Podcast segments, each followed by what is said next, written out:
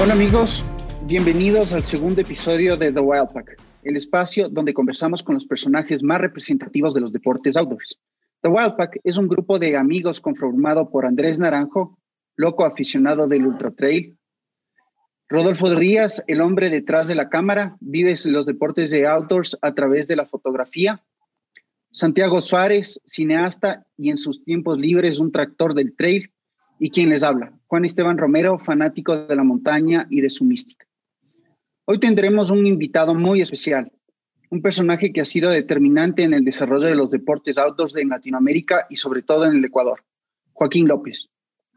Joaquín es corredor de ultra trail y de raids de aventura. Entre sus logros destacan el sexto lugar de la UTMB del 2019, siendo el primer latinoamericano dentro del top 10 de la historia de la carrera séptimo en Madera Ultra Trail del 2018, décimo en la TDS del 2016, convirtiéndose de igual manera en el primer latinoamericano dentro del top 10 de la carrera. Como corredor de aventura, es cinco veces ganador del Guayrasinchi, es el corredor más joven en participar y en ganar un Guayrasinchi, integrante del equipo Movistar Terra Aventura, el mejor equipo latinoamericano por cuatro años seguidos, según la ARWS.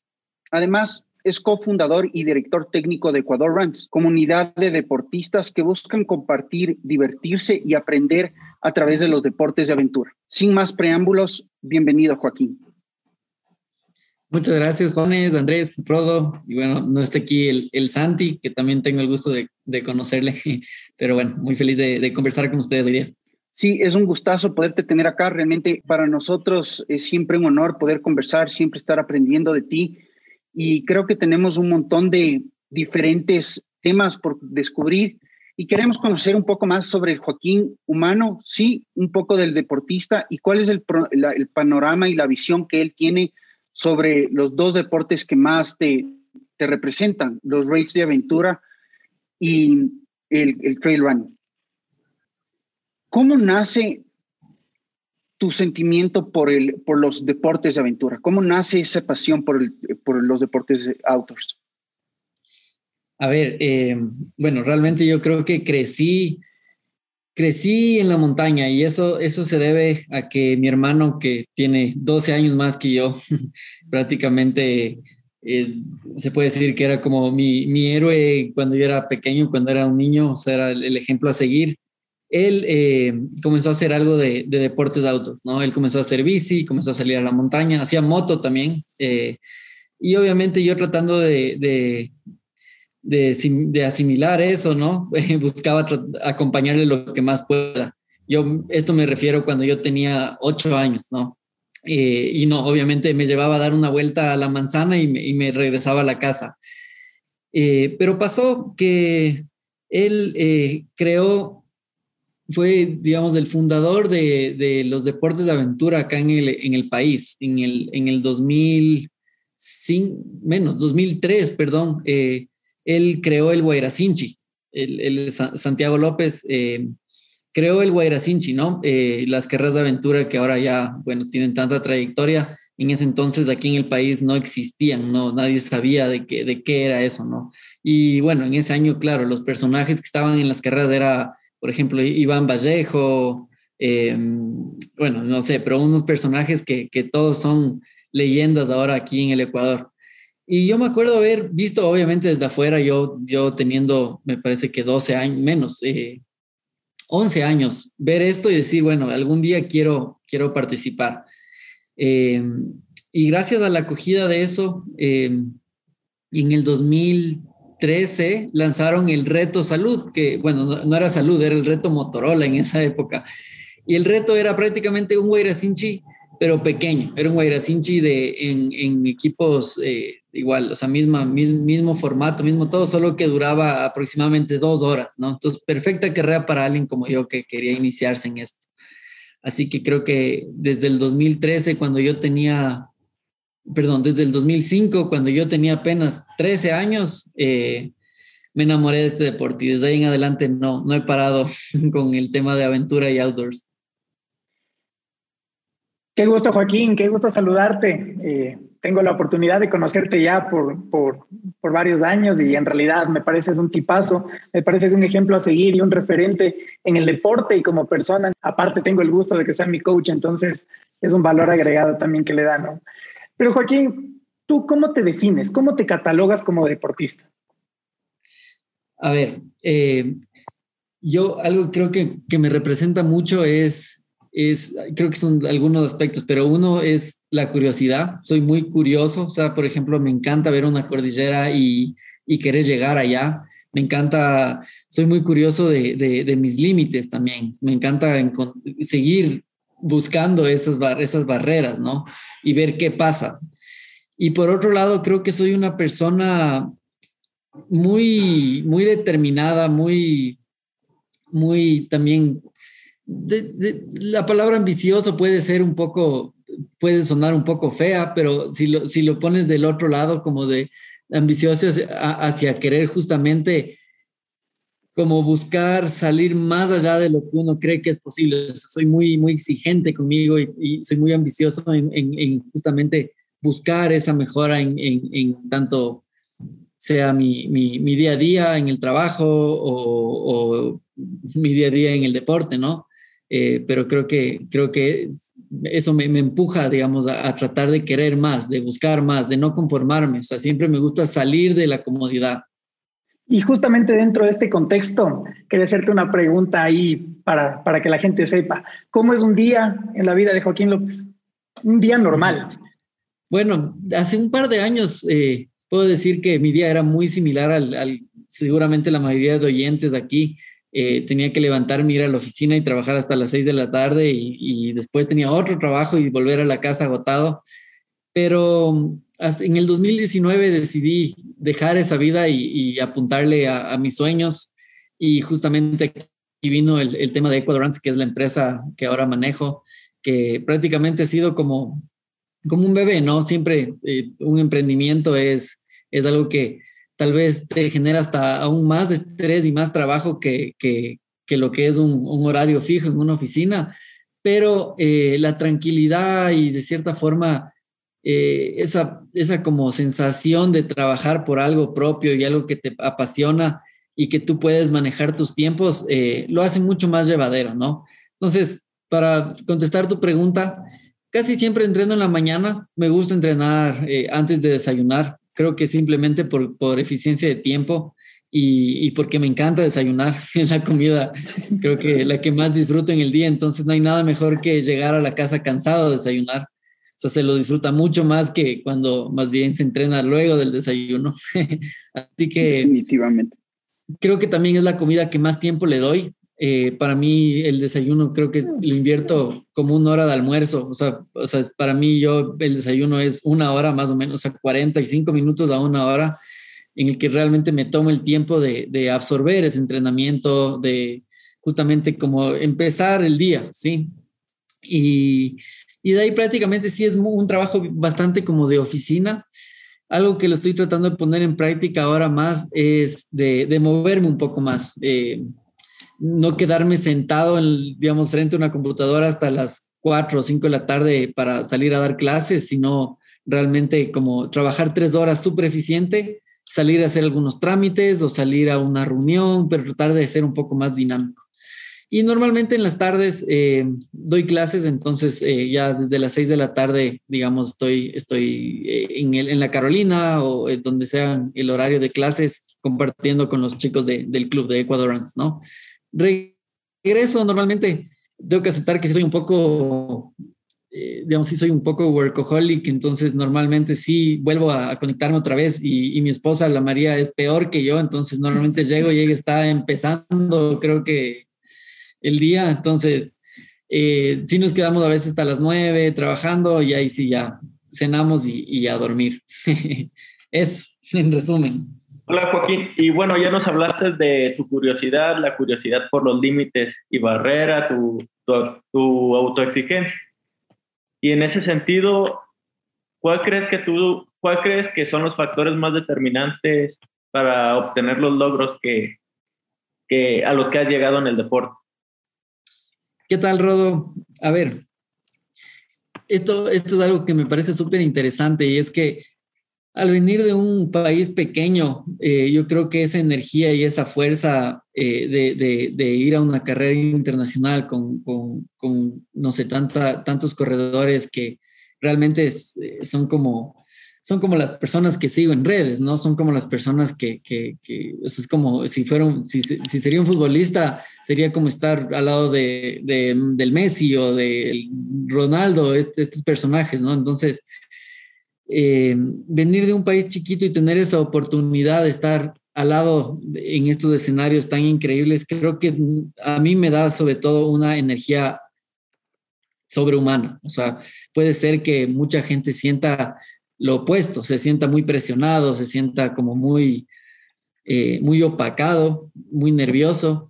Yo no puedo decir que no me siento nervioso, me, tiemblan las piernas cuando voy a estas carreras, pero me da, me da muchísimas ganas de, dar todo. O sea, realmente no me doy permiso a no darlo todo. O sea, yo creo que a eso se, se, se debe mucho los logros que he tenido, ha sido más hacia el tema mental que hacia el tema físico. O sea, yo puedo comparar eh, las horas de entrenamiento mías versus estos corredores que te digo y no estoy ni en el tercio, ni un tercio de lo que ellos hacen, ¿no?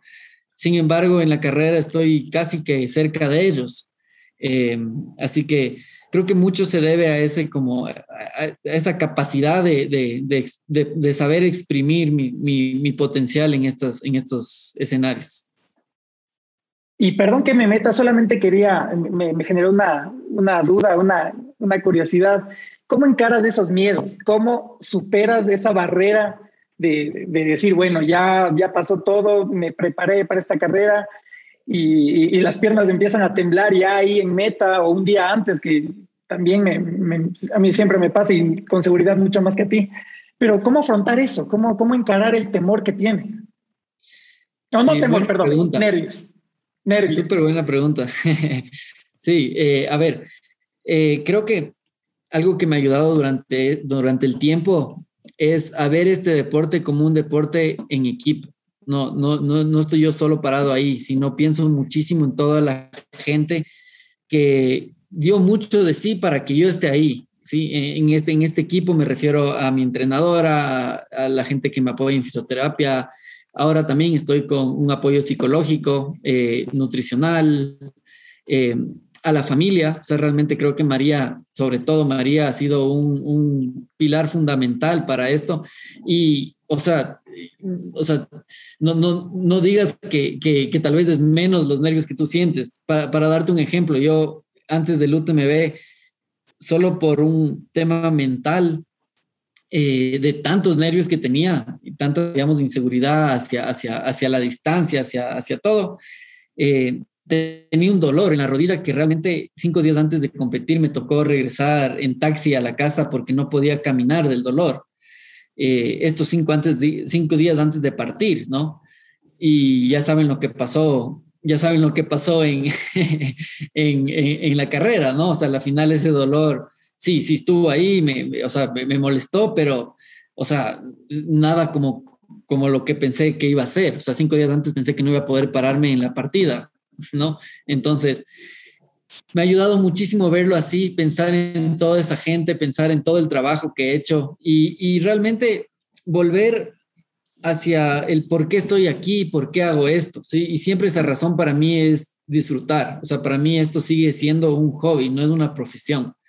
Entonces, volver hacia eso, volver a pensar en que, en que realmente aquí estoy para disfrutar y no tengo nada que demostrar a nadie más que a mí, a mí mismo, eh, me vuelve esa esencia de, tranquilidad, ¿no? De, quitar esa presión y esa, y esa, esa como mala energía que puede venir, esos cucos que te, que te comen la cabeza.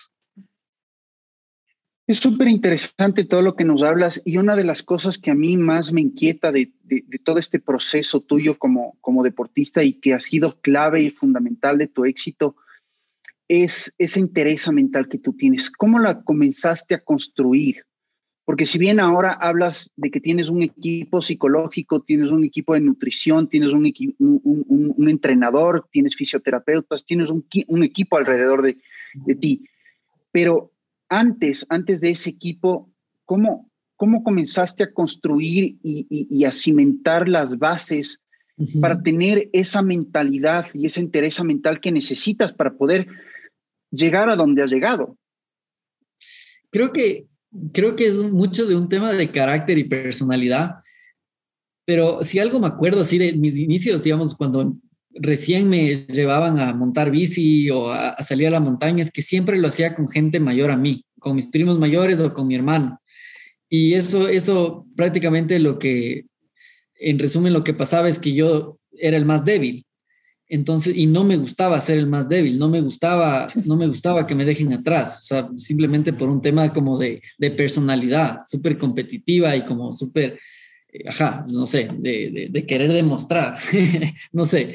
Y, y, de cierta forma, eh, creo que mi mente se, se, formó ahí, o sea, realmente siguiéndole a mis primos, tratando de que no me dejen abandonado en, en, en, alguna montaña, que no, me, no lo iban a hacer, ¿no? Pero obviamente siendo menor y, quedándome atrás, eh, sentía que, me, que, que, eso, eso podía pasar. O, o, o, a veces, me acuerdo, mi hermano me decía como que, bueno, aquí no hay pierde, en el Chaquiñán, que en ese entonces no habían ni, no te topabas ni con 10 personas en todo el Chaquiñán, de, de Cumbayá hasta, hasta, hasta Puembo, ¿no? ¿no? Si te cruzabas con 10 personas era un milagro. Entonces me decía, aquí no hay pierde, solo tienes que seguir. Y él se iba, porque obviamente él sí quería entrenar, no quería estar ahí al lado mío de niñero. Entonces, eh, un poco tal vez por miedo, por eh, de estar solo, de, de, yo le daba toda y, y, no me daba chance a, no, a quedarme atrás, o sea, a quedarme muy atrás. Eh, y eso creo que poco a poco, cuando ya comencé a competir, se pasó esa energía a siempre querer, yo si le preguntan a mis compañeros de equipo ahora, de, de, de que todavía por suerte sigo corriendo con, con ellos, eh, era, una, era un bestia, o sea, el tema de orientación se necesita mucha cabeza fría, parar, ver la ruta, y yo, para mí era solo un tema de no hay cómo parar ni un segundo y si veía un equipo se iba para la izquierda, me iba corriendo con ese equipo y tal vez era para la derecha. Bueno, era un tiro al aire, ¿no? Y, y ya con la madurez, creo que de los años logré encontrar esa, esa perfección. Bueno, no, no, no puedo decir que es una perfección porque creo que me falta muchísimo, muchísimo para aprender, pero por lo menos encontrar como un mejor balance eh, para obtener mejores resultados. Bueno, y ahora que hemos, hemos hablado mucho de la parte del éxito y la clave del éxito, pero dentro de eso, ¿cuál ha sido el momento más duro que has tenido que vivir como deportista desde el punto de vista de, de fracasos? ¿Cuáles realmente tú en tu trayectoria de deportista consideras como fracasos que, que han marcado tu, tu, tu carrera? ¿Y cómo, y cómo, los, cómo, cómo los has trabajado para poder superar o sacar lecciones de eso? Creo que hay uno súper claro eh, y es muy reciente. Eh, después del UTMB, eh, terminé con un dolor en el pie súper fuerte y, y bueno, muchas cosas, entre estas también como mal, mal, mala asesoría de doctores terminé operado. O sea, me, tuvieron que intervenir quirúrgicamente eh, el tobillo por, por una rotura de, de, retináculo, que bueno, es una membrana ahí en el tobillo. Pero para mí esto fue como un, fue, o sea, fue totalmente como echarme la culpa a mí mismo, o sea, decir, ok, llegué, ¿por qué llegué a esto? O sea, algo, algo, algo lo hice mal y sí, tuvo que ver que algunas malas decisiones eh, en, en, cuanto justo a, justo a doctores y, cosas que me recomendaron hacer, eh, llevaron a que esto suceda. Pero al final del día, la, razón de por qué pasó esto fue porque yo me sobreexigí, ¿no? Yo, yo realmente encontré, encontré uno de esos límites que tal vez estaba buscando por mucho tiempo. Eh, era muy irresponsable con mi entrenamiento, o sea, realmente no estiraba lo suficiente, no, no, no le daba la importancia a la salud como, como debía, o sea, justo en todos estos aspectos, tal vez hasta nutricionales, de, de fisioterapia, eh, de fortalecimiento, o sea, de, de, cierta forma sentía como que yo podía todo sin necesidad de perder el, perder el tiempo haciendo esto que no me gusta, solo hacía lo que sí me gusta y igual me estaba yendo bien. Eh, y el llegar a topar este fondo, el, pasar un año, digamos, fuera de las canchas, por suerte coincidió con pandemia y, y, ayudó muchísimo a la situación, eh, fue como un pare y realmente entender, entender el porqué y, y cómo absorber todo ese error para mejorar, ¿no? Para encontrar, para encontrar, salir adelante con más fuerza. ¿Qué, qué, qué, inseguridades o qué dudas o qué miedos surgieron alrededor de, esta lesión? Porque nosotros que las personas que tuvimos eh, de una u otra forma eh, la cercanía y estuvimos un poco al tanto de, esta lesión, eh, realmente podíamos palpar de que tú vivías en una cierta incertidumbre, pero sí quisiera que nos cuentes un poco más cómo, cómo viviste el proceso, cómo fue el, poder el poder salir de eso, ¿no? Porque cada vez se volvía un tema un poco más complejo, más difícil y, y había ratos en los que probablemente tú no, no, no, no sabías cómo responder. ¿Cuáles fueron esos factores que te ayudaron a a vivir ese proceso, cómo fue y luego cómo saliste de eso. A ver, eh, para, creo que es importante explicar un poco todo lo, lo, que aconteció, digamos, en mi pie. Y bueno, tuve esta operación en enero del 2019 y realmente la operación no era algo muy grave. O sea, en cuestión de tres meses yo iba a estar, si todo salía bien, corriendo. Y así fue. En cuestión de tres meses comencé ya a caminar menos. En cuestión de un mes y medio comencé a caminar, todo pintaba que, que, que la recuperación iba a ser excelente. Eh, y lo que pasó es que el pie se infectó, la herida se infectó. Y aquí vino un, una época, justo como tú dices, de mucha incertidumbre porque no entendían la razón de la infección me daban antibióticos, tuve seis meses con antibióticos, se pueden imaginar el daño que eso hizo a, a, mi cuerpo, o sea, realmente la flora intestinal realmente ya no servía para nada y eso, eso tiene repercusiones en el rendimiento enormes. Eh, entonces, eran muchos meses de los que realmente no, por lo menos podía, podía montar bici, podía hacer deporte, no tenía que estar parado, ¿no?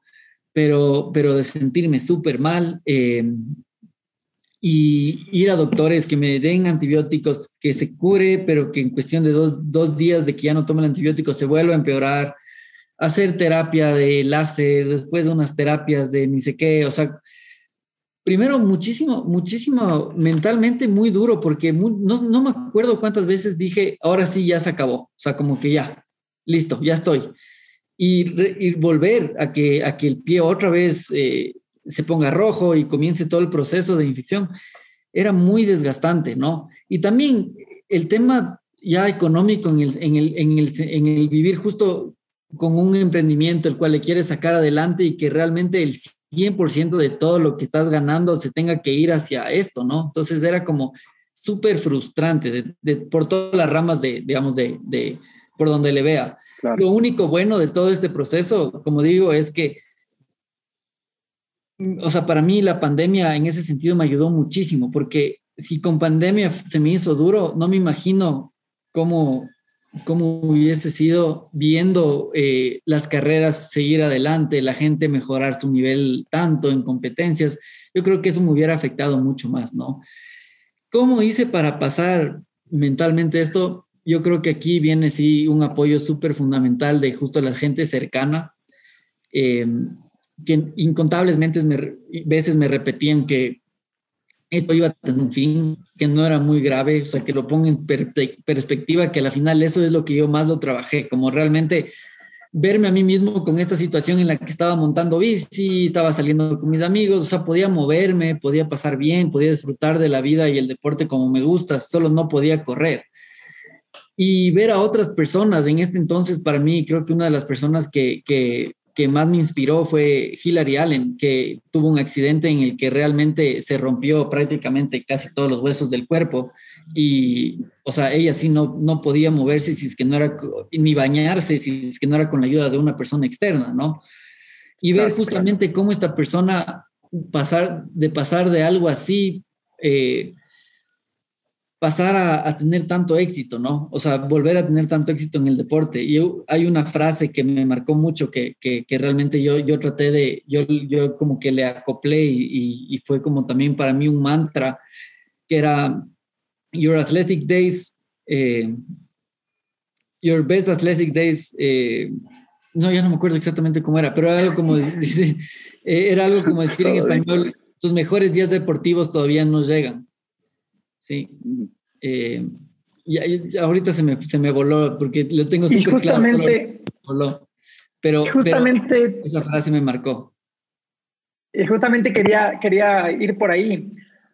¿Tú consideras o crees que ya llegaste a tu umbral, a la parte más alta de, de, tu, de tu carrera deportiva o crees que los mejores, justamente te quería hacer esa pregunta y, ya con el mantra que nos estás contando, ya como que me vas liberando un poquito la duda. Lo mejor está por venir, lo que, lo que llega de aquí en más en la vida de Joaquín López es muchísimo mejor que lo que ya has vivido, que es muchísimo, ¿no? Estoy convencido de que, o sea, pero ciegamente ahora que estoy bien, que ya estoy viviendo mis mejores o sea, ya estoy mejor que antes. O sea, ya, ya ahorita, en la actualidad, estoy mejor de lo que, de lo que estuve en el 2019 cuando estuve en, quedé en sexto lugar en el UTMB. Y para mí fue súper claro, la primera competencia que hice después de todo esto eh, fue el kilómetro vertical de la Petzel. Y ir con unas expectativas realmente o sea, con, con la mente súper alborotada, ¿no? O sea, por un lado diciendo como que mm, creo que sí me siento bien, pero por otro lado decir como que no, obviamente no voy a estar al nivel de toda esta gente que ha venido sin para por todo este tiempo, ¿no? Y salir y darme cuenta de que mi cuerpo estaba reaccionando mejor de lo que nunca lo había sentido, ¿no? O sea, realmente sentirme más fuerte, más con más ganas, eh, es como, como que liberé, o sea, mi cuerpo liberó muchísimas más endorfinas que nunca, eh, una adrenalina que nunca bajó, o sea, el, típico runner's high que te puede durar, digamos, 30 segundos o dos minutos, para mí fue una hora, o sea, fue impresionante. Y es el mejor kilómetro vertical que hice, es más, pude bajarle el tiempo a Pascal Egli que tenía el récord. Obviamente Carl ganó la carrera y rompió el récord de, de, la carrera, pero para mí no era ni opción acercarme al tiempo de Pascal Egli. O sea, cuando antes de, de partir, ¿no? Eh, Así que solo ahí fue como un, un, o sea, yo me acuerdo esa tarde de no poder creerlo, o sea, decir como que no puede ser. Y ya con el tiempo y escuchando también muchísima gente que ha estado y leyendo muchísima gente que ha estado en esta misma situación, es muy claro cómo uno vuelve con muchas más fuerzas y mucho más eh, mentalizado y, más que nada responsable después de una lesión. Creo que hace mucho mejor los deberes, eh, hace mucho mejor su fortaleza. Todo lo que hice mal, o sea, yo ya sé lo que hice mal, entonces, claro, ahora ya hago mucho más fortalecimiento, me, voy mucho más a fisioterapia, eh, soy más organizado con mi vida y con mis entrenamientos. Eh, entonces, obviamente eso hace que ese error se, vuelva se vuelva como justamente una fortaleza, o sea, que todas las cosas que eran mis debilidades ahora sean una fortaleza porque ya sé las repercusiones que pueden tener.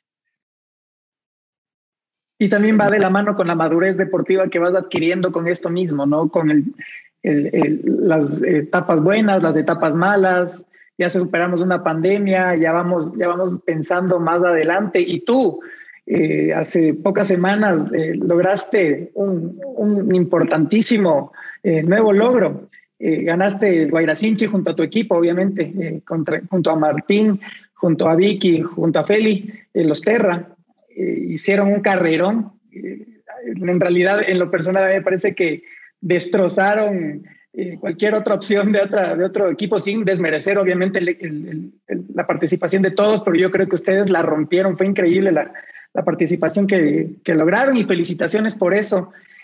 queremos que nos cuentes un poquito el tema de la aventura, ¿no?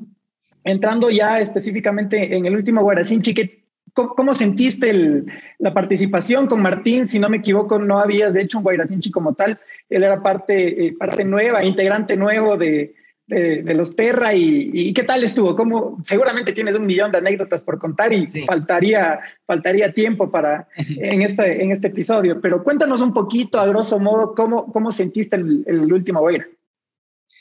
Bueno, siempre he dicho que mi corazón está dividido en dos. Un lado es de aventura y un lado es de trail. Y, todos los años digo, bueno, ya quiero dedicarle más al trail y, no, y, me, me cuesta muchísimo para mí el Guairacinchi. El Guairacinchi ha sido como, como eso, justo la forma como he, crecido, o sea, mis valores y todo, todo mi, como, como me he formado ha sido gracias a lo, a, lo que he aprendido estando justamente en ese entorno, ¿no? En ese entorno de, de naturaleza, de, de, de, bueno, de, de encontrar ese, ese, ese cansancio, ¿no? Encontrar esas, darte cuenta de muchas cosas propias eh, que no, creo que no, nosotros buscamos esas sensaciones tan fuertes y por eso estas carreras un poco locas nos gustan, porque realmente ahí, en, tocando ese fondo, es donde encontramos esas sensaciones y encontramos esas respuestas a muchas preguntas o cosas que tenemos en la mente, ¿no? Y bueno, hablando sobre el Guayracinchi, eh, este Guayracinchi, claro, venía, venía un poco, eh, digamos, con un poco de cambios porque primer año que corríamos con Martín Sáenz, Martín Sáenz es prácticamente uno de, las, uno de estos personajes que nosotros crecimos admirando, eh, viendo pasar en las carreras y, y, realmente soñando en algún día poder ser como él, o sea, poder ser parte de ese, de ese equipo ecuatoriano tan representativo que, que, que, ayudó a que este deporte crezca tanto, ¿no? Que era el equipo Ecuador, junto con, con Gonzalo y con Santiago Miño. Eh, y bueno, los años pasaron y se dio la oportunidad de correr con él. O sea, realmente para nosotros era, es como, se puede decir que también es un sueño hecho realidad poder compartir con, con alguien con tanta experiencia, ¿no? Eh, lo interesante es hablar con él y él también, eh, si él, se, él les da su, su, punto de vista de esto, para él también es un sueño ver, o sea, correr con nosotros porque es como refrescar un montón esa energía y esas ganas de correr aventura. Yo creo que él viene ya de 16 años haciendo Guairacinchis. Ya, ya, o sea, yo puedo decir, bueno, ya, ¿qué, va a cambiar el año 17? ¿no? O sea, o realmente tal vez hasta ya quedé pereza. Pero para él fue como un renacer de, de, de, de, este amor por la aventura y yo creo que en la carrera vimos mucho eso de él, o sea, en sus ojos, en su forma de, sentir la carrera súper como volviendo a descubrir el por qué hace esto tan feliz, eh, pasándola tan bien. Em, y, obviamente como equipo fue, él es un aporte muy bueno, tiene un montón de experiencia. A la final corremos con Vicky, que es, eh, con Victoria, que es, su esposa. Entonces la dinámica fue súper chévere también por ese lado, eh, viéndole a la Vicky también un poco más segura. Es más, es que ja, podemos hablar un año del Guairacinchi porque es como la vida entera está dentro de eso, ¿no? Pero eh, fue muy chistoso ver cómo, cómo Victoria eh, tenía como un exceso de confianza. Había pasos muy peligrosos que el Martín decía, antes de llegar al paso decía, aquí chicos hay que poner unos cascos de ley, esto está súper peligroso. Y mientras él hablaba y sacaba el casco, al otro lado ya estaba la Vicky y estábamos nosotros tres solo viéndole así cruzados los brazos como que ¿qué fue, oye? O sea, como que ya pura más bien, ya que te vas a poner el casco, ¿no? Pero la primera lanzada era la Vicky, o sea, que súper, fue como una dinámica súper chévere verle a ella también tan como confiada y con tantas ganas y, creo que lo disfrutamos un montón. Creo que si, si resumimos este Guaracinchi, fue, fue puro disfrute y fue, fue también muy fuerte, o sea, creo que también fue volver, después de la pandemia y todo, fue como volver a, fue como un cachetazo a, decirnos como que, ok, querían algo duro, aquí está algo duro. O sea, Venga. Me, acuerdo todos en un momento decir como que ya no puedo más, o sea, como que esto está demasiado fuerte y ahí es cuando el equipo te saca adelante, ¿no? Así que una experiencia hermosa. Joaquín, y hablando del deporte de aventura, bueno, sabemos que el deporte de aventura es una disciplina compleja por la logística, el entrenamiento que demanda y la entereza mental de sus corredores. Desde tu punto de vista, ¿cuál es el futuro del deporte de aventura en Latinoamérica? A ver, eh, justo alguien me preguntó el otro día si creo que algún día el deporte de aventura va a ser un deporte olímpico y, fue como un no rotundo. O sea, el, el deporte de aventura es un deporte que nunca, nunca va a ser un deporte olímpico. Es más, nunca va a tener ni siquiera un aval seguramente de, carreras de aventura, porque es un deporte que está hecho para un grupo de gente muy pequeño del mundo que justo como les digo busca busca un estilo de vida diferente, ¿no? Busca encontrar estas, estas, estos significados, estas respuestas en, en un poco como de masoquismo deportivo, ¿no? Porque sano no es. Eso también mucha gente me ha preguntado, como tú crees que el deporte de es sano. No es sano, no es de ninguna forma que lo puedas ver. Es bueno no dormir tres noches seguidas y hacer deporte por tanto tiempo seguido. O sea, de ninguna forma técnica, científica, lo que sea, puede ser sano. Entonces, ¿cuál va a ser el, futuro del deporte aventura?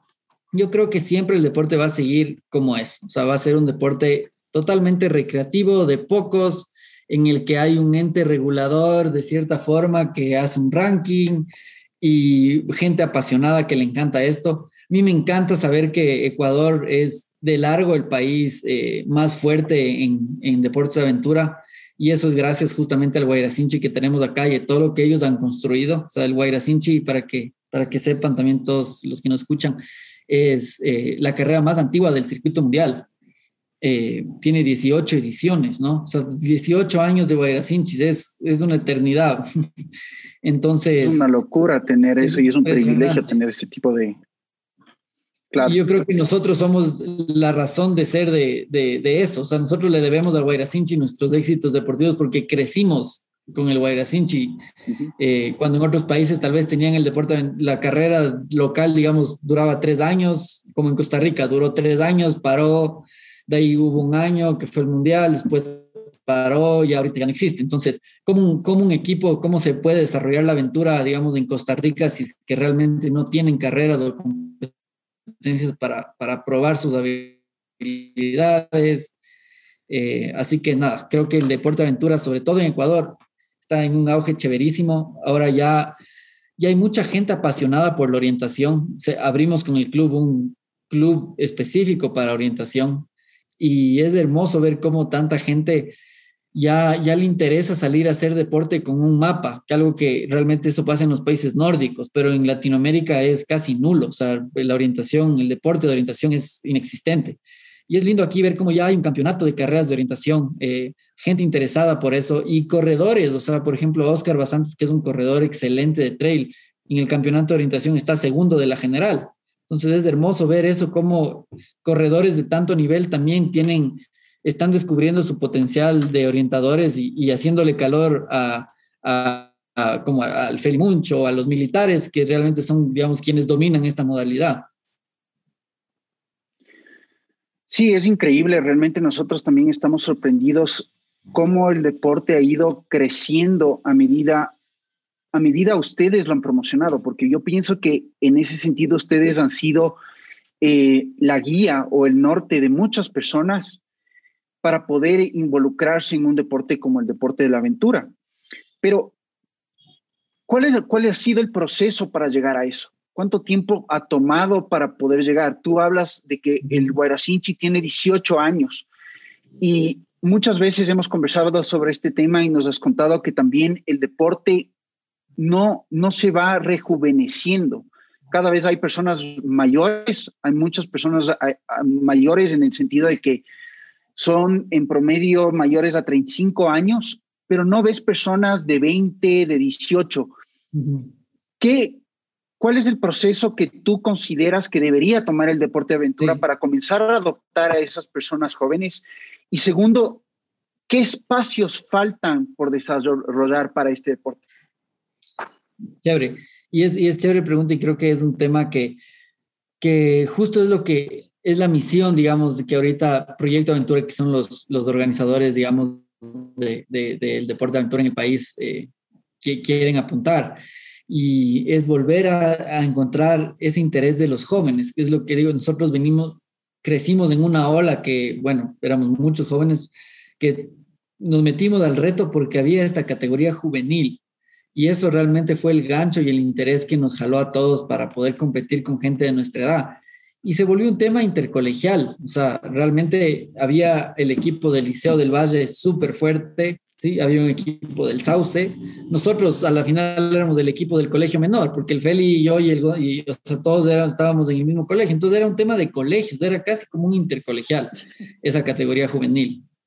Entonces, eh, yo creo que es, es importantísimo que vuelvan a abrir esa categoría que vuelvan a incentivar a los, a los, a los Wambras, digamos, a, que, a, que, a que entiendan qué es la orientación Y va a pasar, y, y, va a pasar porque justo todas esta, estas personas como mi, como mi hermano y como los amigos de mi hermano que son aventureros, sus hijos ya están en 12 años, muchos de ellos, ¿no? Y es, fue chéverísimo ver en este campeonato de orientación cómo estos niños de 8 a 12 años, toditos están ahí ya felices con la brújula y el mapa y ya entienden, ¿no? Entonces, yo creo que toda esa ola, esa, esa ola que son bastantísimos guaguas, con papás aventureros, eh, ya, ya, van a, ya van a tener, ya van a querer un espacio para poder probarse ellos con sus amigos, ¿no? Entonces, sin duda, yo creo que el próximo año eh, tendremos una categoría juvenil nuevamente, o una categoría familiar que puede ser también con un adulto que acompañe a, a, dos niños eh, para, para, ayudar justamente en, en, esta, bueno, digamos, a enseñarles un poco este, este tema tan complejo de la orientación. Y eso por un lado, ¿no? Y por otro lado, yo creo que ahora realmente por fin tenemos un, un, un ministerio de, de, de, deporte, un ministro de deporte que le interesa y ve un potencial hasta turístico en este tipo de, de deportes recreativos outdoors, porque este país, es, o sea, es que no hay dónde darle vueltas. Uno puede estar parado en cualquier ciudad de este país, si ves alrededor vas a encontrar zonas verdes y montañas y valles y gente que se mueve en ese entorno, ¿no? Entonces, como nunca creo que hemos, nos han abierto las puertas a explicarles, para que ellos realmente lo que quieren es entender, entender desde cero. O sea, me acuerdo de una reunión que nos convocaron algunos, algunos personajes de aventura y realmente lo que ellos nos decían es, vean, no entendemos, queremos ayudarles, por favor, explíquenos de, desde cero.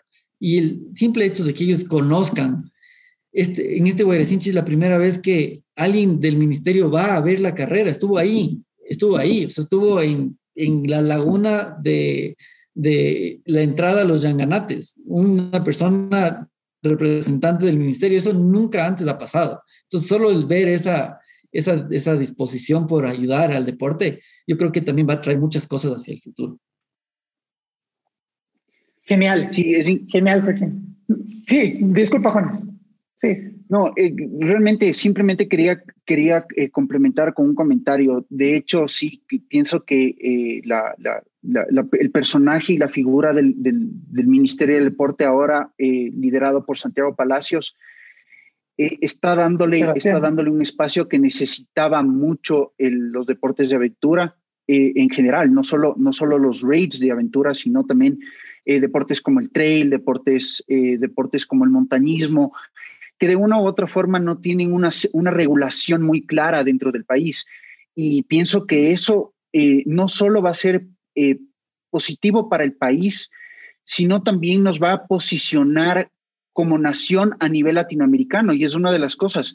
Eh, yo no sé, en, este, en este tema creo que estoy un poco, un poco limitado de, de, de, de conocimiento, pero tal vez tú, Joaquín, nos puedas ayudar diciendo en qué posición o en qué o, cómo está eh, el, Ecuador con respecto a países como, como Colombia o como Perú en este, en este tema, específicamente el desarrollo de los deportes de aventura.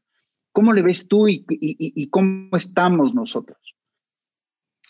A ver, eh, creo que lo mismo, no, es que tenga muchísima información, más lo, que voy a hablar es en base a lo que he visto de toda la gente que, que he logrado conocer en estos años de, de viajar y, un poco sumergirme en, en, su cultura, ¿no? O sea, me fui a México, estuve en Colombia, estuve en Perú y un poco entender con la misma gente que corre ahí de sus comentarios, de cómo está.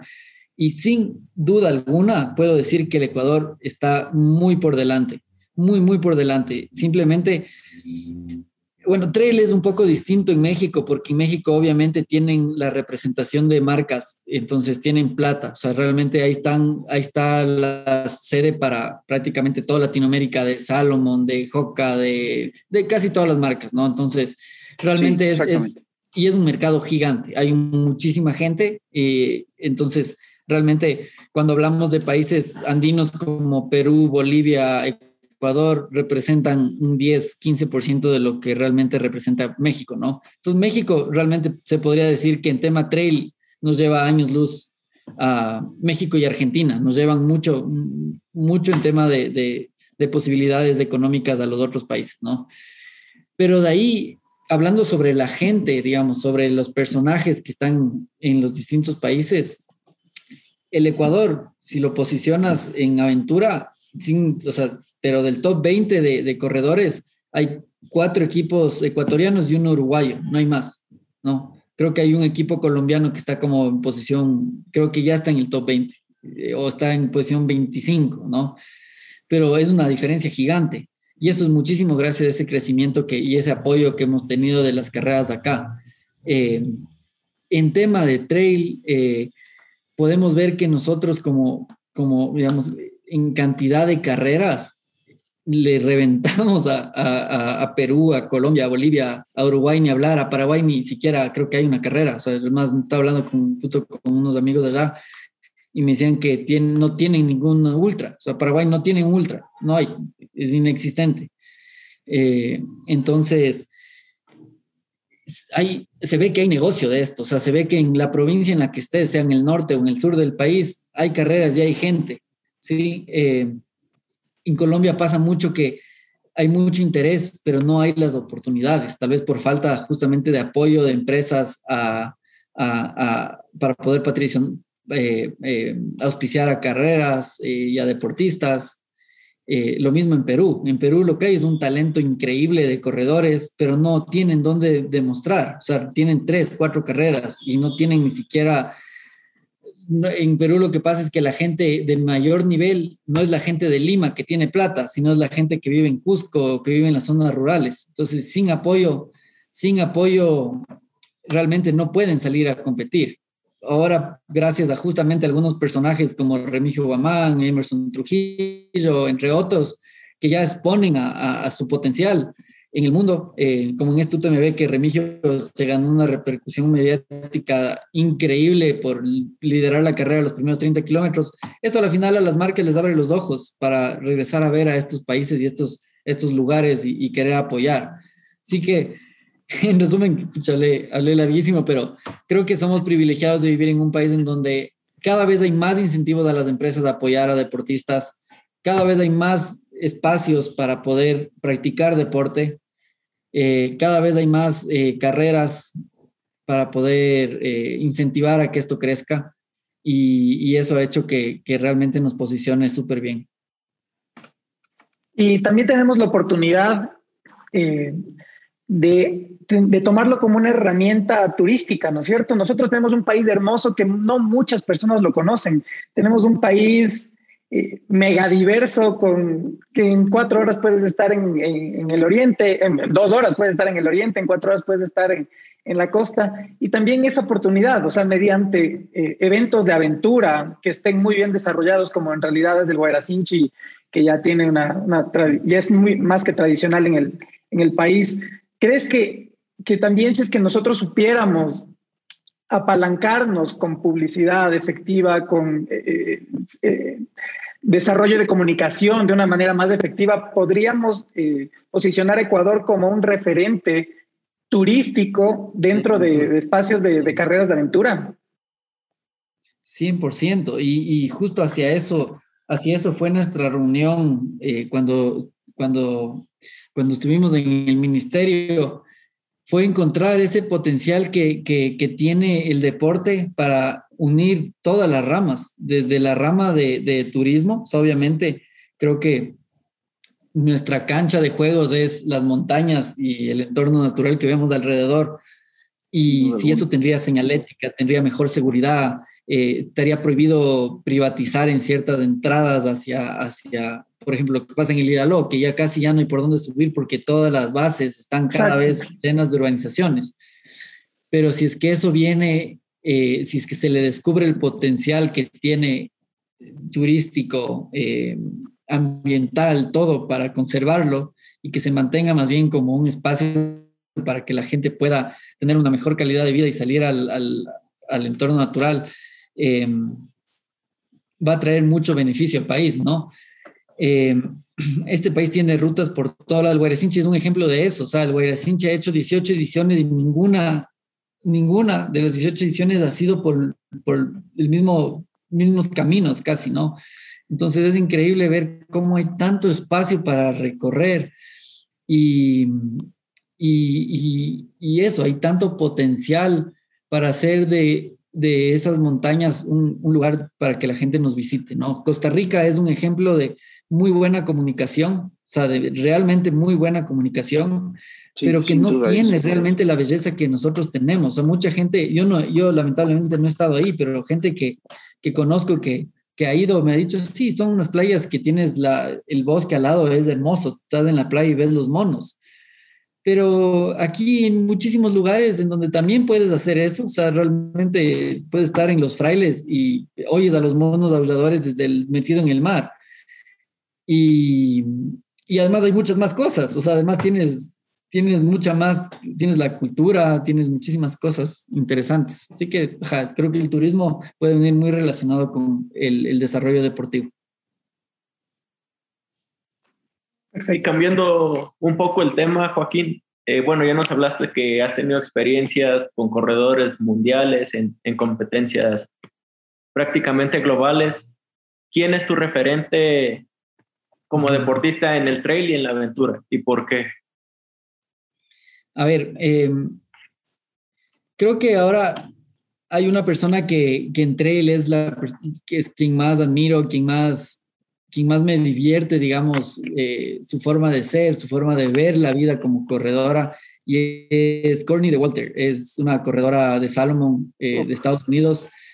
Em, para mí es un modelo, o sea, para mí es realmente, es, me, me, me, me, me da como que me, me da razón hacia por qué hago esto. O sea, ella sí es una deportista profesional, vive, vive de esto, pero su forma de ver el deporte es de una forma muy, muy sencilla. O sea, realmente ella no se estresa demasiado, ella solo va porque le encanta lo que hace y porque le encanta compartir con la gente y, le encanta encontrar sus límites. O sea, realmente para ella no hay nada mejor, no hay, no hay una mejor meta que cuando llega destruida, cuando llega realmente cansadísima, sabiendo que lo dio todo. Y para mí eso es muy, muy valioso. O sea, prefiero eso a un corredor eh, que realmente está ahí por el premio o que está ahí por el bono que le va a dar su auspiciante. O sea, para ella se nota que hace esto porque le gusta y se divierte y va a las carreras que ella quiere. Tal vez sí, no, no, no, tú ves un calendario de Courtney de y dices, no tiene ni pies ni cabeza, o sea, ¿por qué va a hacer esto aquí y esto acá? Y es simplemente porque le hace bien y es lo que tiene ganas de hacer. Entonces, yo te diría que actualmente ella es, ella es, ella es la persona que más admiro en trail, eh, entre hombres y mujeres, o sea, realmente creo que es el personaje que más, que más me llama la atención. Y en aventura, eh, en aventura, bueno, últimamente me he alejado más, ahorita estoy es más leyendo el libro de Nathan, de Nathan Fabay, que es prácticamente el, el es la referencia de, de, de, de corredor de aventura.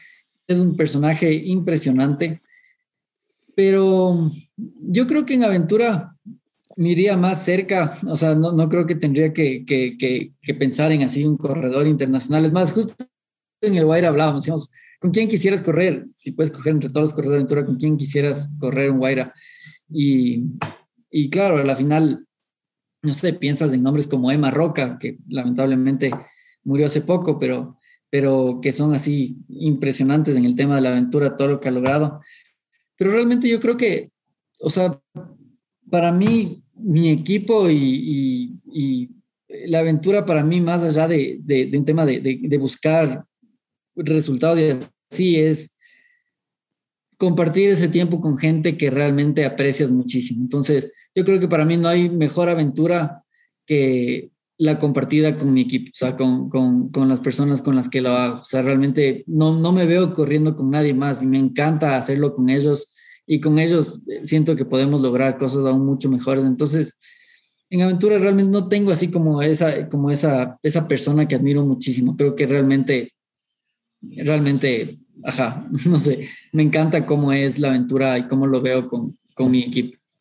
Perfecto. Eh, y quisiera topar otra faceta de Joaquín López. Ya vemos que, que, abarcas diferentes espacios, ¿no? El corredor de aventura, después te cambias el chip, vas por el lado del trail, la rompes en las carreras. Y también esa faceta que seguramente muchos de nosotros ya estamos más que claros en ese tema, pero otras personas que conocen a Joaquín López, deportista, tal vez no tienen eh, tanto conocimiento, la, la etapa o la, o la, vida de Joaquín López como coach. Eh, aquí los, los, tres te conocemos más que bien porque tenemos la suerte de, de haberte vivido desde ese espacio, pero, pero ¿cómo tú lo sientes? ¿Cómo, ¿Cómo has vivido esa etapa tuya como preparador de talentos? Hemos visto que, que los corredores de, de, tu club cada vez están muchísimo mejor posicionados y la están rompiendo, están fuertísimos, les envidio porque yo estoy aquí en, en una pausa, pero, pero ya voy a volver, no te preocupes, también era de tus herramientas fuertes. Verás, verás. Todos También era de tu, de tu lado fuerte. Eh, ¿Cómo, ¿Cómo sientes eso? seguramente te da una satisfacción infinita verles correr, competir y, y, también yo he, sido parte de eso, ¿no?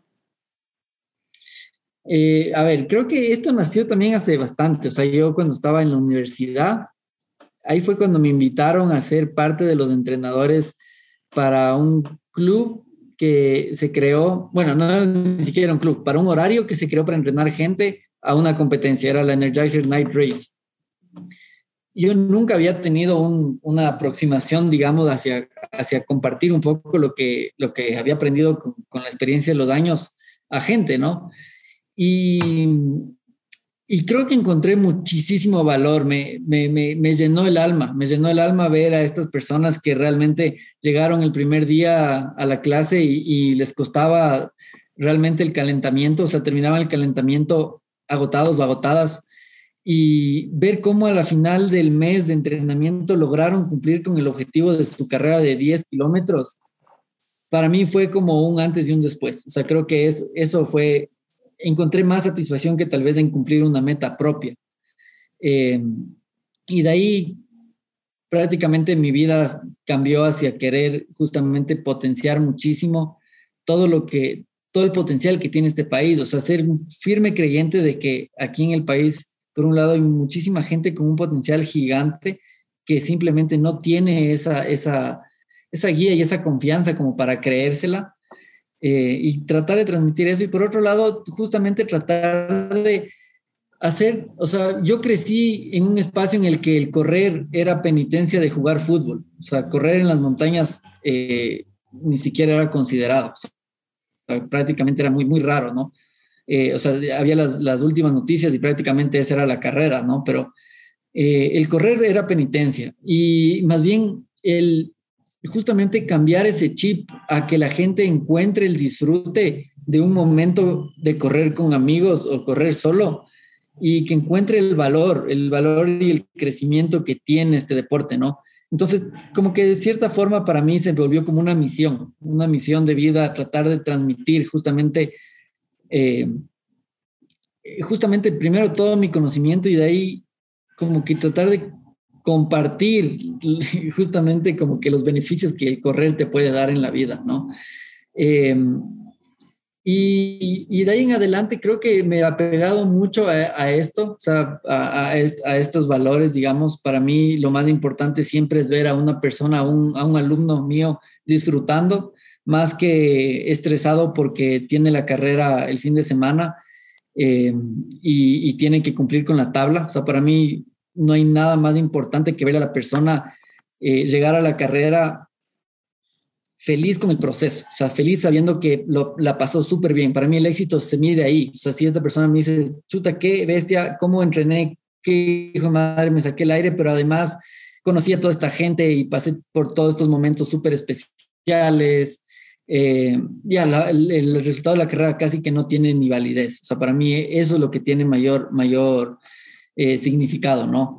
Y obviamente eh, me apasioné tanto de esto que cuando me fui a hacer un intercambio en Estados Unidos estudié ciencias del deporte y ahorita me estoy yendo a hacer una maestría en educación física, ¿no? O sea, realmente creo que mientras más estoy envuelto en este mundo, más quiero aprender, más quiero transmitir y más quiero que crezca el deporte outdoors en el país. Entonces, me encanta, creo que es mi vida, creo que si el día de mañana me pasa algo y me tienen que cortar una pierna, bueno, digamos, igual de seguir haciendo deporte si no tengo una pierna, pero digamos que ya no puedo hacer deporte eh, de ninguna forma. Me toca estar sin hacer nada de deporte, sentado en una silla de ruedas. No siento que mi, mi, vida se acabó, o sea, realmente siento que tengo muchísimo, muchísimo eh, más por hacer. Entonces, eh, me encanta, sí, creo que es mi pasión ahora. Y solamente, solamente quería, perdón Juanes, te, te corto y te robo un ratito la palabra.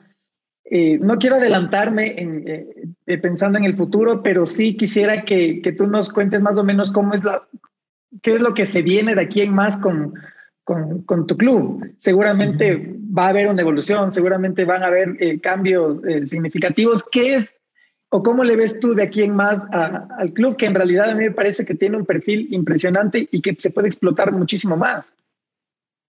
Sí, bueno, realmente creo que ya vamos, bueno, desde antes teníamos otro nombre, pero digamos desde que empezó Ecuador Runs en el 2019 hasta ahora ha sido súper chévere la energía del club, ha sido, ha sido un espacio que justo ha cumplido su misión, ha sido ese espacio para que la gente se divierta, conozca gente, se desestrese. Me encanta ver cómo también hay muchos casos de, parejas, eh, por aquí tenemos un hito, hay de que se han creado en el club. Eh, tenemos, Pero son bastantes, son bastantes, no solo yo. son bastantes, son bastantes, son, o sea, o, hasta padres, me acuerdo también ejemplos como padres de hijos que han ido y han, como que han, realmente han hecho que su relación se vuelva mucho, mucho más valiosa, ¿no? Que encuentre como un espacio para, para, de calidad entre, entre familia, digamos, ¿no? O entre amigos o así.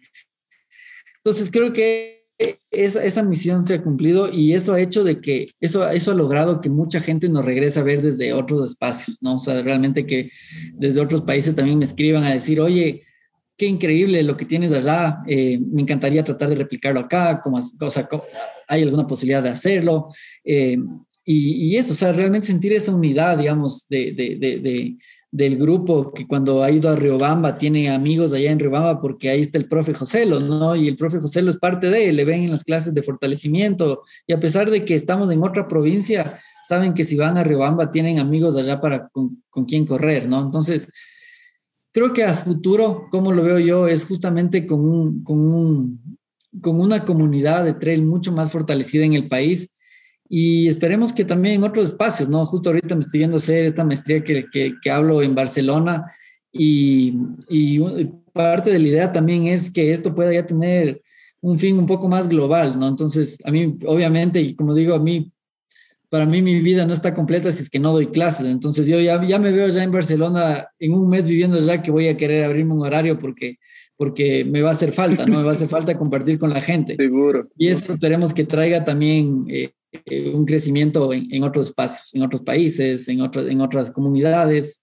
con, con actores de, de, de, esa, de esa comunidad que conoce su gente, con entrenadores de los cuales se pueda aprender mucho. Eh, así que nada, eso creo que es, es, un, es un proyecto hermoso que, que, que, está iniciando, o sea, realmente ahorita está iniciando y tiene muchísimo, muchísimo por delante. Y bueno, muchísimas gracias, Joaquín, por, por conversarnos sobre, sobre este tema. Es súper interesante eh, conocerte no solo en la, en la, faceta de deportista profesional, sino también ya desde un punto de vista como entrenador, como un, un gestor dentro de la comunidad del trail y de los deportes outdoors.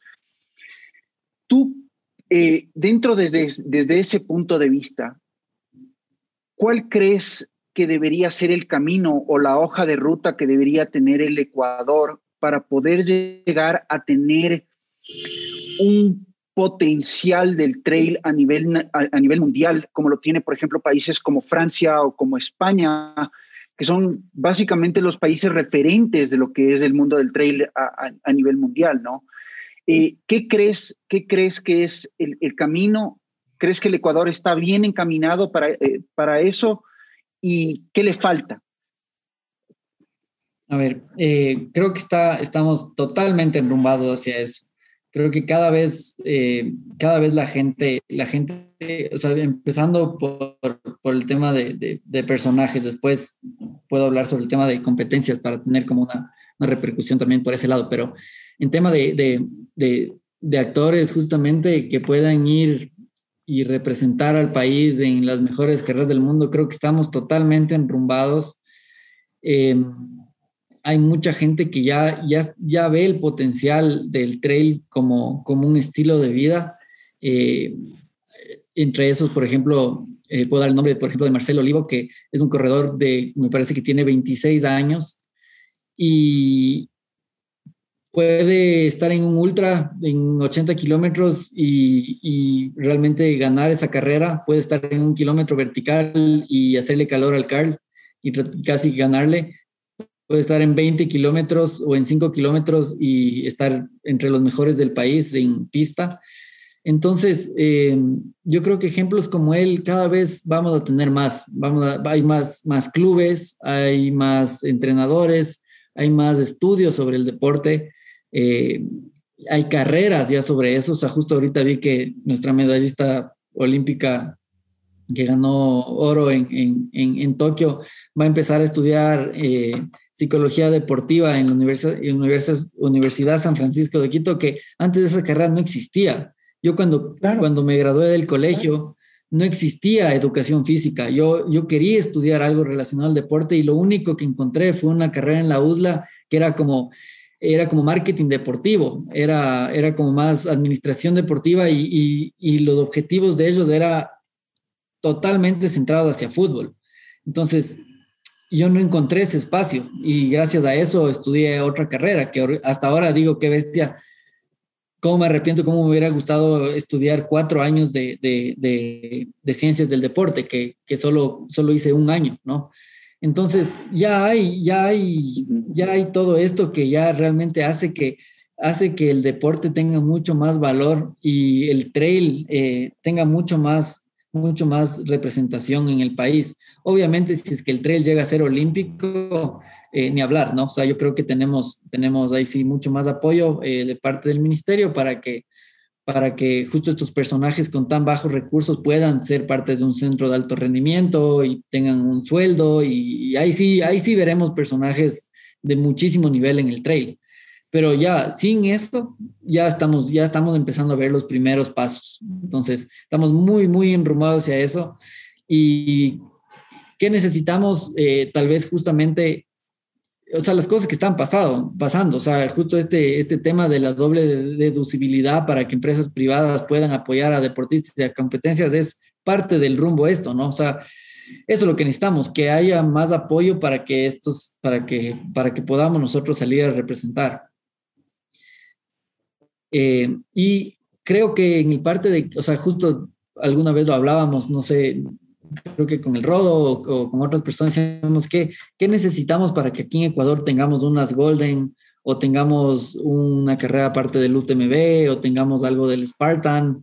Pero realmente tener una, un festival o una carrera con una repercusión así de fuerte, o sea, que vengan corredores de la talla de Pau Capel y, y François y corredores como Corny, ¿no? Eh, que les interese venir acá yo creo que es cuestión de tiempo, o sea, creo que es cuestión de que realmente, realmente más ojos caigan acá, o sea, justo lo que están logrando, como Remigio está logrando en el UTMB o como justamente los corredores mexicanos como carrera lograron en las Golden. Gracias a ellos, gracias a esos resultados que ellos lograron, ahora las Golden tienen una carrera en México, ¿no? Entonces, yo creo que es lo mismo, o sea, si es que acá vemos que ya llamamos, prendemos unas lucecitas en esas organizaciones y ven ellos un factible venir acá hasta por temas económicos, eh, vamos a tener alguna, alguna carrera, algún circuito así, sin lugar a dudas, porque tenemos el entorno perfecto para hacerlo. Muy bien, Joaquín, muchísimas gracias. Yo creo que el tiempo nos queda cortito, pero en honor a tu tiempo, eh, queremos dejarle aquí sin antes eh, comprometerte a tener una segunda etapa o una segunda, una segunda charla con nosotros. Seguramente más adelante eh, tendrás, tendrás tiempo de acompañarnos acá y, hablar de muchas cosas, ¿no? Se nos quedan en el hilo algunas, algunos temitas que queremos también abordar más eh, con mayor intensidad, pero el tiempo se nos daría mucho más extenso. Joaquín, te quiero agradecer de verdad. Eh, por todo tu tiempo, por, por toda tu disponibilidad desde el segundo uno en que te compartimos de este, de este sueño que ya de a poco empieza a cristalizarse en lo personal te agradezco muchísimo. Les voy a dar la, la, palabra a mis compañeros para también desde su, desde su parte agradecerte. Te mando un abrazo grande. Muchas gracias, muchas gracias, Andresín. Muchachos. De mi parte. Joaquín, ah, desde. Dale, Rodo, dale. Rodo. Ya, ya. Ah, de mi parte también agradecerte, Joaquín, por el espacio y por el tiempo y por compartir toda tu experiencia que tienes, a pesar de ser muy joven, con todos los que nos escuchan. Muchas gracias, Rodo. Sí, bueno, de mi parte también personalmente siempre agradecido por la apertura que has tenido, eh, siempre súper solidario, súper super abierto, eres una persona a la que uno puede eh, acceder y, conversar sobre varios temas. Eh, felicitarte, felicitarte realmente porque el aporte que tú le das a un deporte que tiene todo el potencial del mundo y que nosotros lo vivimos de una manera muy apasionada y ver, y ver también, o sea, ser parte de esta de este, de, este, de este grupo tan grande que cada vez somos más, que estamos inmersos en el, en el trail, en la aventura, en el outdoors, en esa, en esa, en esa conexión que te da especial la naturaleza, ¿no? Eh, pienso que tú eres uno de los, de los agentes más importantes que tiene el país y, bueno, simplemente todo lo mejor y, gracias por tenerte. Siempre es un honor poder conversar contigo y esperamos poderte tener en un, en una segunda, un segundo episodio para que nos cuentes más temas que, como dijo Andrés, se quedan en el hilo. Muchísimas gracias, Juanes, Rodo, Andresín. Y no, yo realmente quiero felicitarles a ustedes, creo que son parte de este eje de cambio que, que, está pasando ahorita en el país para que esto siga creciendo.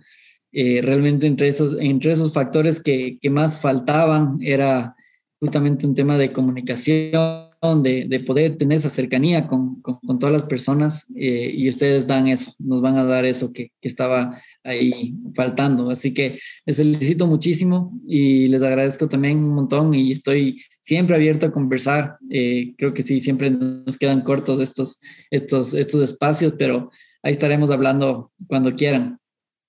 Y como dicen los Terra, larga vida a la aventura. Amigos, a ustedes también agradecerles por, por este tiempo, por acompañarnos en, este, en esta charla que en realidad fue bastante, bastante enriquecedora, por lo menos para nosotros. Estoy completamente seguro que para ustedes también. Eh, les mando un abrazo. Ustedes también son parte de la manada como Joaquín López. Hasta la próxima. Chao. Chao, amigos. Suerte. Chao, chao. Sigan disfrutando de las montañas. Chao.